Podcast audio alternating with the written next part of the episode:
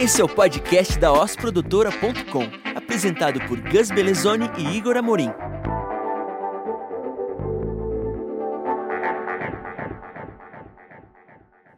Fala pessoal, eu sou a Marília Pimenta, sejam muito bem-vindos ao podcast sobre os bastidores da Os Produtora e novas soluções audiovisuais. Hoje eu invadi o posto do Gus e do Igor para falar sobre mulheres no audiovisual. Isso mesmo, hoje o Mickey é nosso, especialmente para comemorar esse mês das mulheres, mas também porque tem muita coisa boa para ser compartilhada por essas meninas incríveis que estão aqui hoje e que são coração pulsante, cérebro pensante em tudo que a OS faz. É, bem, então a gente tem aqui Amanda Castro, Reci Casaroto e Maria Fernanda Lobo. E eu vou começar falando um pouco de mim e depois eu vou pedir para que cada uma se apresente um pouco. É, bem, meu nome é Marília, eu tenho 25 anos, eu estou na OS já há dois anos, né, trabalhando como produção. Antes disso, eu fiz estágio como editora em uma produtora de eventos sociais e também como operadora de estúdio na emissora filial da Globo aqui em São Carlos. E foi onde eu percebi que eu não me dou bem com rotinas e repetições. Aqui na aula eu descobri que eu gosto e que eu preciso de desafios. E como todas aqui, eu me formei em imagem e som. É, eu estou aqui muito graças à conexão que eu fiz com a Rece, no curta que foi nosso trabalho de conclusão de curso, Geralda. Nele eu trabalhei como assistente de direção, que foi onde eu arrisquei pela primeira vez é, alguma coisa semelhante ao que eu faço hoje aqui na OS. E o engraçado é que nesse mesmo projeto a Mafê, que na época era caloura de tudo, ela trabalhou como assistente, né, Mafê? Fala um pouco de você também pra gente.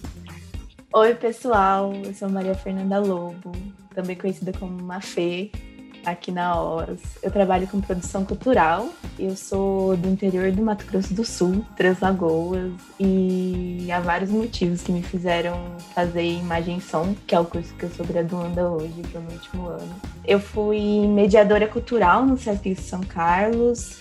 Então, com 18 anos eu entrei na Imagem Som, maravilhada, porque eu era do interior e no interior não se fala, não se sabe, não se faz cinema, pelo menos no interior onde eu era. Então, para mim, cinema e imagem som e tudo que era relacionado a isso era uma coisa de outro mundo. E aí, logo que eu cheguei, eu quis fazer parte de tudo e, e me filtrar onde as pessoas estavam produzindo, né? Que no caso foram TCCs. E aí eu entrei em contato com todos eles e eu falei assim, pessoal, me bota onde vocês estão precisando de gente, né? E todos disseram que precisavam de gente na produção. E aí, nesse primeiro ano, eu fui assistente de produção em todos os TCCs. Foi onde eu conheci a Rece, foi assistente de produção dela, a Rece Amar também. E aí, tô na produção até hoje. Me encantei pela área, uma área que eu gosto muito. Já que eu comentei da Rece aqui, eu vou passar a bola para ela. E aí, Rece, se apresenta aí. Oi, pessoal, eu sou a Rece, sou do interior de São Paulo, mas cresci na capital e me mudei para São Carlos também para estudar imagem e som, né? Em 2015 tive a minha primeira experiência na OS como estagiária. Fiquei alguns meses na, nesse estágio de produção com a Amanda e aí interrompi o estágio para fazer um intercâmbio quando eu retomei para o Brasil já em 2016, fui estagiária da IPTV, que é afiliada da Globo em São Carlos, na parte da programação. E aí da IPTV, o Igor, né, o diretor da OSMO, puxou de volta como novamente assistente da Amanda, mas dessa vez já como é uma vaga fixa, né, não mais como estagiária. Até que no final de 2018 surgiu uma vaga na OS Cultural, né, como produtora executiva, e eu acabei assumindo essa vaga e foi onde a Marília entrou também como assistente da Amanda.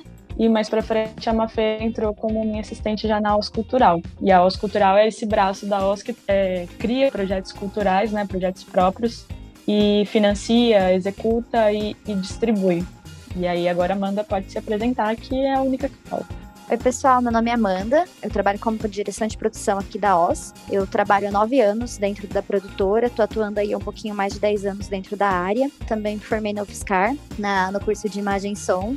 Durante minha trajetória, eu acabei fazendo MBA de gestão de projetos na, na Exalc USP, Pode parecer um pouquinho não comum ouvir isso para quem quem está na área de cinema, mas para gestão de projetos, para a área que eu atuo, acabou fazendo todo sentido. E aí eu queria dizer que é um prazer enorme ter essa abertura aí de poder falar um pouco desse assunto tão importante e conversar um pouquinho com vocês sobre sobre essa temática tão atual.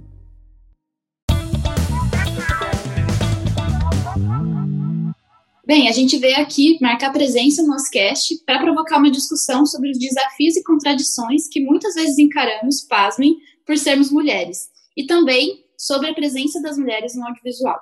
Para esse último ponto, pela pesquisa feita pela Ancine sobre participação feminina na produção audiovisual brasileira, e aqui a gente está falando de dados de 2018, tá? Uma pesquisa feita apenas considerando obras de ficção, mas que já dá para a gente ter uma boa base dessa disparidade. É, a gente vai citar alguns pontos que merecem atenção.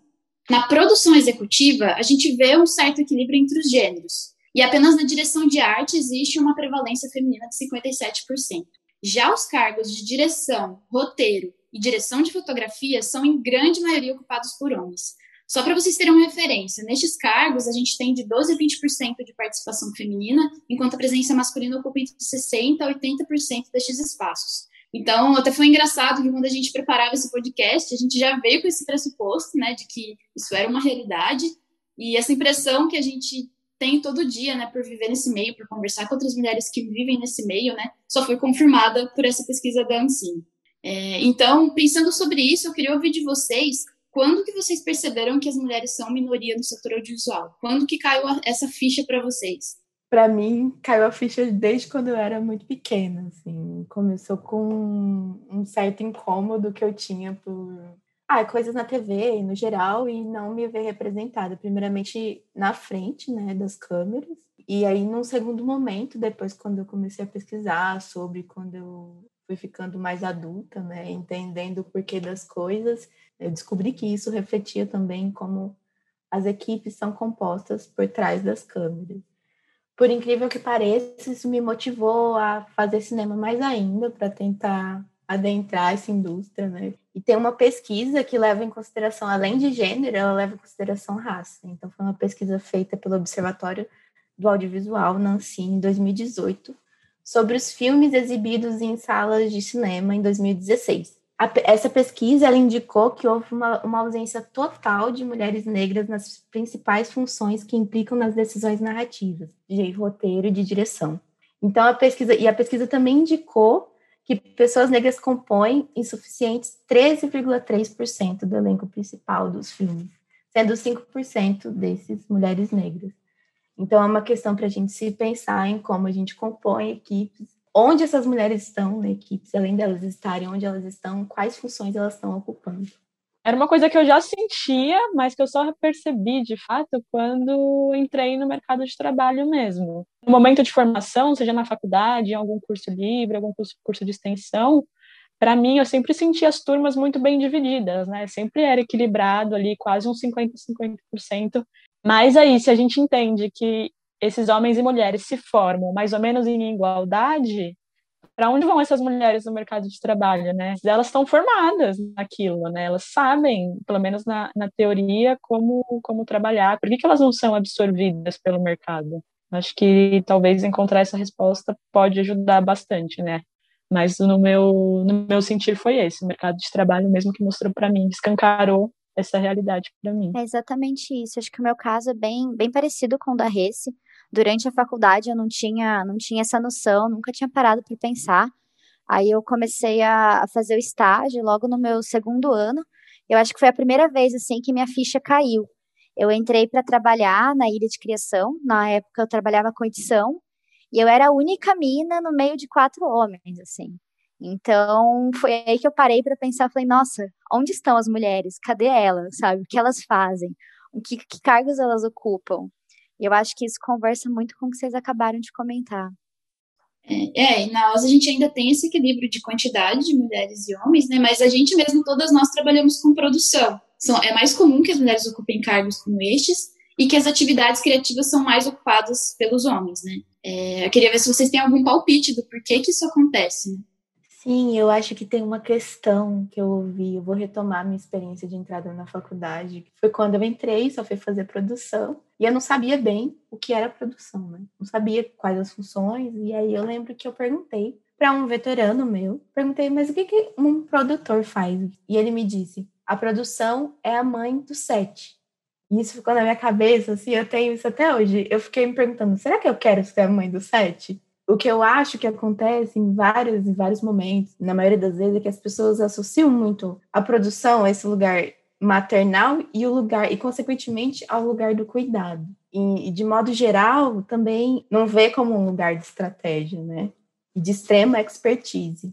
Eu entendo que é uma área que a gente precisa muito ter uma habilidade emocional e de conciliar muitos interesses ao mesmo tempo, né? Por mais que a gente mexa com dinheiro, que tem essa parte racional, a gente justamente tem que manter contato com todas as áreas, conversar com alguém para ceder um pouco ali, depois dar um pouco aqui. Então, eu acho que essas habilidades, né, as pessoas tendem a associar essa característica conciliadora como uma habilidade feminina, assim como as uh, atividades dentro da direção de arte, que foi citada como, como a área do audiovisual que mais possui mulher, por, por envolver costura, maquiagem, cabelo, né, penteado, ou até habilidades manuais em geral, elas também tendem a ser a ter né, esse estereótipo feminino por causa dessas questões. A gente tem que criar uma cultura de olhar para a produção que é um olhar que vai além do maternal além de você distribuir funções e ficar cobrando a função, porque também retomando muito do, das minhas experiências, principalmente na faculdade, assim, existia muito ah, a função é aquela, a produção é aquela que cobra,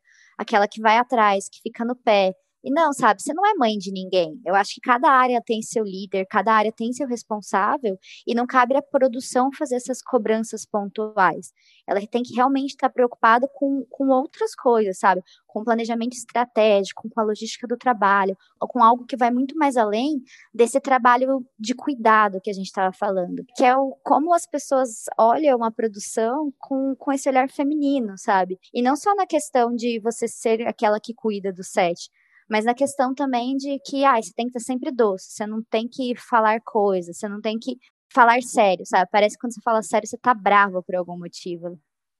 Eu acho que é tanto limitante no sentido da gente deixar de buscar outras, outros conhecimentos por achar que é isso, se profissionalizar no sentido mais estratégico, quanto no sentido de que a gente poderia estar se preocupando com coisas que são mais importantes e tem mais a ver com a nossa função, né? E a gente está é, gastando tempo, energia com coisas que não, não deveria ser responsabilidade nossa, assim, as pessoas não, talvez não, nem deveriam esperar que a gente fizesse isso por elas, né, então acho que a gente, isso, isso afeta não só como a gente se sente na nossa função, mas como a gente de fato executa, né. 100%. Eu acho que, que vai muito além do, do você ficar fazendo microgestões e ficar cuidando do, do que cada área em si, enquanto líder, deveria cuidar. E eu acho que a gente está falando muito aqui sobre o que não é produção, né? E não sei se todo mundo que está ouvindo a gente conhece o que, que é a função da produção. Então, se vocês puderem falar um pouco sobre o que é, só para a gente já é, minar essa, essa dúvida de quem está ouvindo, acho que pode ser bem útil também. Bom, eu vou falar um pouquinho na, da produção no sentido de gestão de projetos, assim. A produção, ela, ela vai, vai muito além do, de você simplesmente cobrar as pessoas, como a gente estava falando, ela vai desde um, um, planejamento de tudo que vai acontecer, uma gestão de equipe, uma gestão de custos do, do projeto, o acompanhamento do, do que está acontecendo, mas não esse acompanhamento materno, um acompanhamento com um olhar muito mais estratégico e voltado para o negócio, e com a entrega do, do, dos filmes ou dos produtos audiovisuais de fato. Então, produção, ela, ela é algo complexo. Ah, eu acho que, que a Amanda resumiu bem na fala dela, a questão da, da, diferença entre produção executiva é que o executiva lida um pouco mais com o dinheiro, mas também pode lidar com a equipe, principalmente com a parte de contratação, né, é, formalização e, e, e regulação dessas contratações, e a parte do dinheiro, mas também tem todo esse pensamento financeiro, estratégico, às vezes logístico também, sempre com o apoio da direção de produção, que é, no, na, no caso da OZ, representado pela Amanda.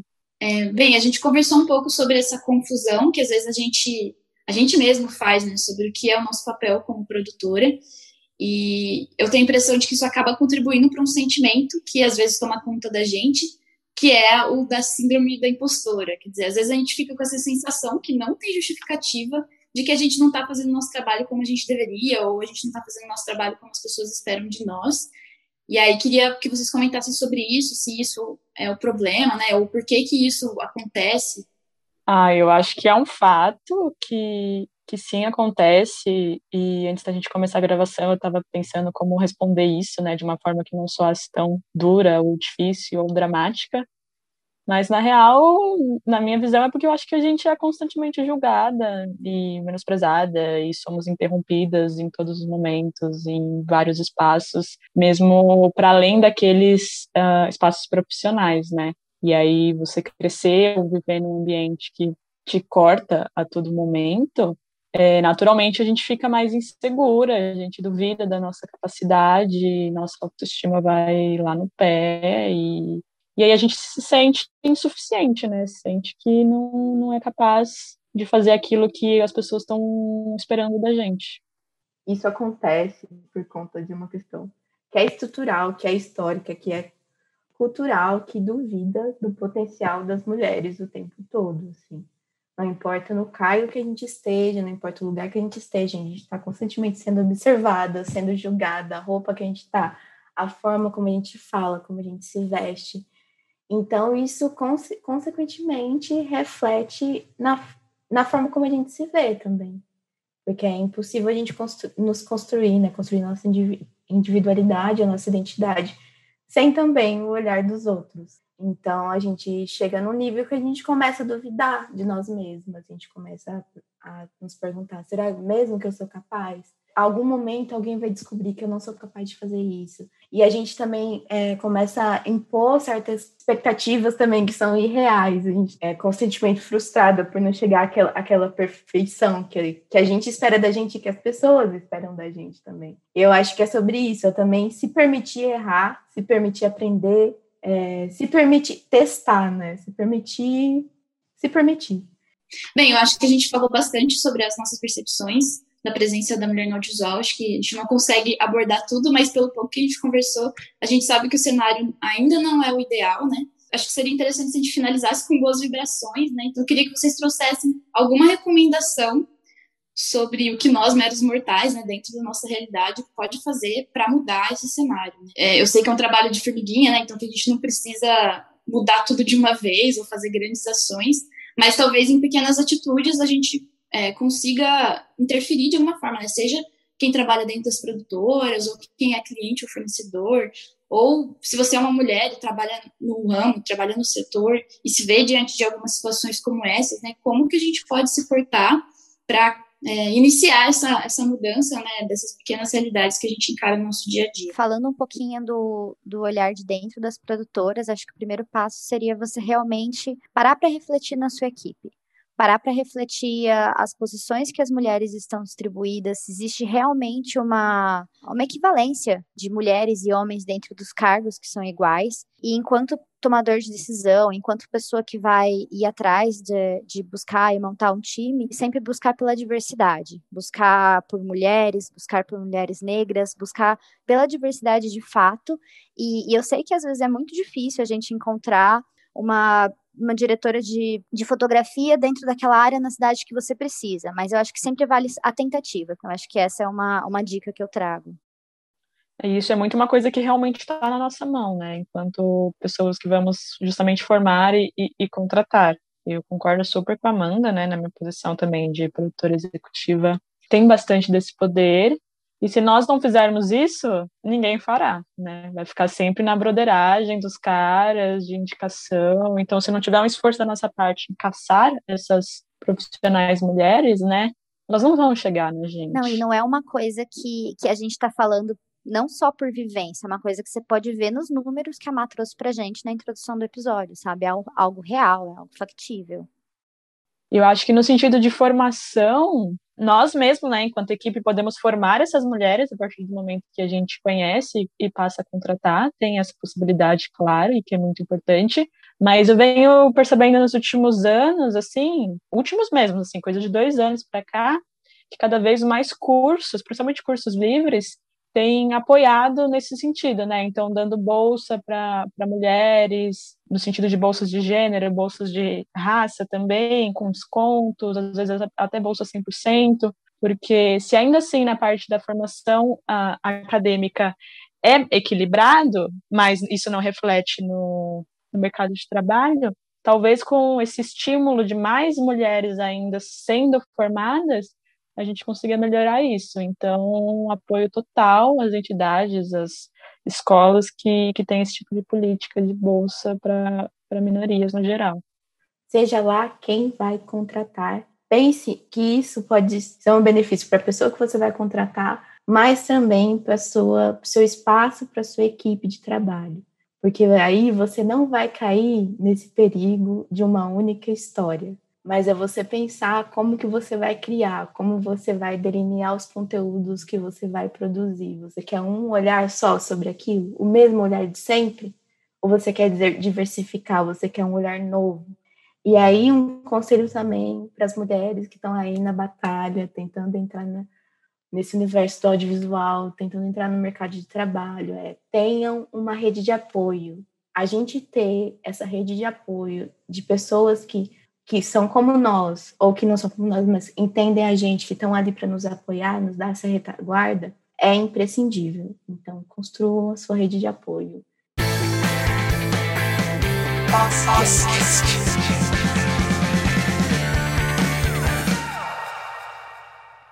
É isso aí, chegamos ao bloco de insights, onde a proposta é compartilhar referências e dicas sobre a temática que a gente está abordando nesse episódio, que no caso, mulheres no audiovisual, né, ou presença das mulheres no mercado. Eu separei como, como referência, né, uma, um curto de animação que eu assisti por acaso na, Disney Plus, mas eu descobri que também está no YouTube, é, chamado Pearl, que é, eu vou soletrar porque é meio difícil de pronunciar, P-U-R-L.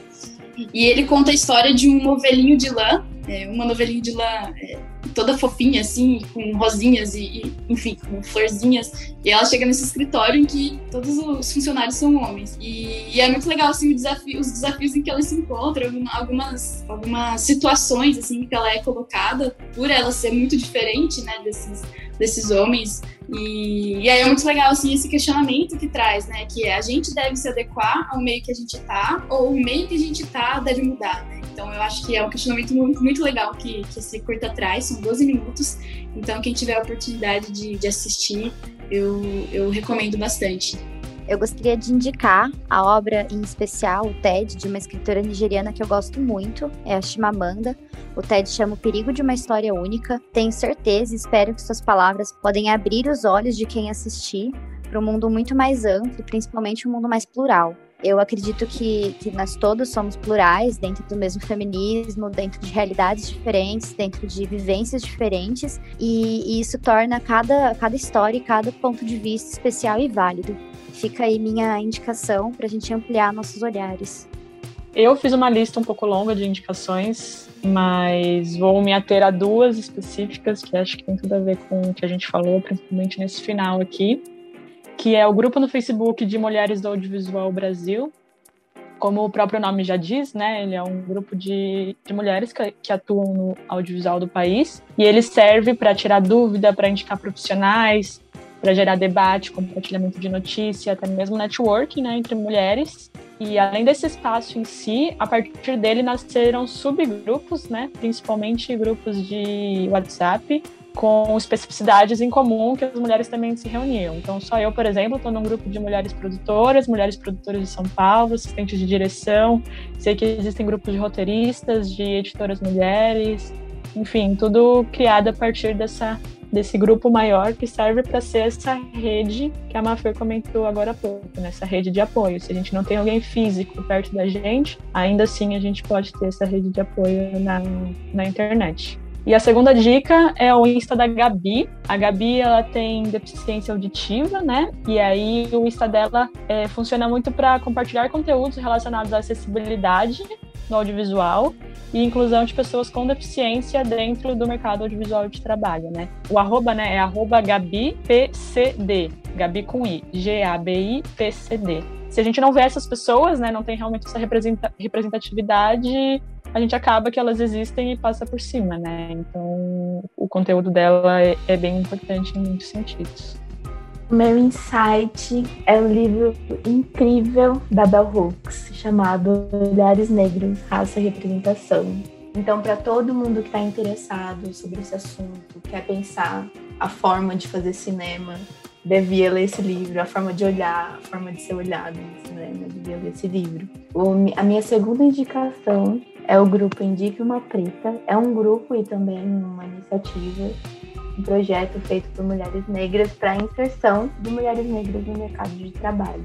Então, nesse grupo, a gente se indica, a gente é, anuncia vagas que são para mulheres negras, a gente se conversa e forma justamente essa rede de apoio. E também é uma iniciativa que atende empresas. Então, se alguém se interessar e quiser tornar a sua equipe, a sua empresa mais diversa, elas também fazem esse trabalho de consultorias para ajudar a tornar a sua equipe mais diversa. Queria fechar agradecendo né, a presença de todas vocês, é, Amanda, a Mafê e a Rece. É, eu sei que, pelo menos eu acredito que vocês também, a gente passou muito frio na barriga, muito nervosismo e ansiedade para estar aqui, mas foi muito produtivo, né? Acho que essa conversa é muito importante, é, que seja o início, né, de uma conversa mesmo que dentro da OS, quanto para outras pessoas fora da OS. É, acho que foi muito precioso esse, esse tempo e queria agradecer a presença de vocês.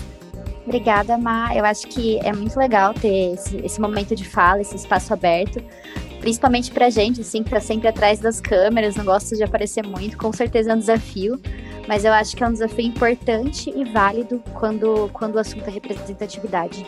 Obrigada, meninas Oz, pela oportunidade. Estou muito feliz de ter falado sobre isso aqui.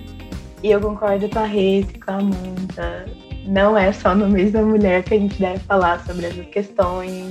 As pessoas existem a todo momento e precisam pagar suas contas. Então, é isso. Espero que seja novas oportunidades para mulheres e todas as minorias, em todas as empresas. Obrigada, meninas. Acho o tema super pertinente, não só no mês de março, mas a todo momento. Que a gente tenha novas oportunidades de debater não só isso, né, como outros assuntos também. Porque não é só porque a gente é mulher que a gente tem que ser reduzida a esse assunto, né? Mas é isso, obrigada. Esse foi o episódio número 10 do Oscast sobre mulheres no audiovisual. A gente tem episódio novo a cada 15 dias, então continua acompanhando a gente, compartilha esse episódio, compartilha o Oscast com quem você conhece. Assim você vai ajudar o nosso conteúdo, você vai ajudar essa discussão a chegar a mais pessoas. E a sua empresa também pode ter um podcast. Se você tiver o interesse, entre em contato com a gente. Você acabou de ouvir ao Oscast, o podcast da osprodutora.com. Visite o site, conheça mais sobre a Os deixe seus comentários e sugestões.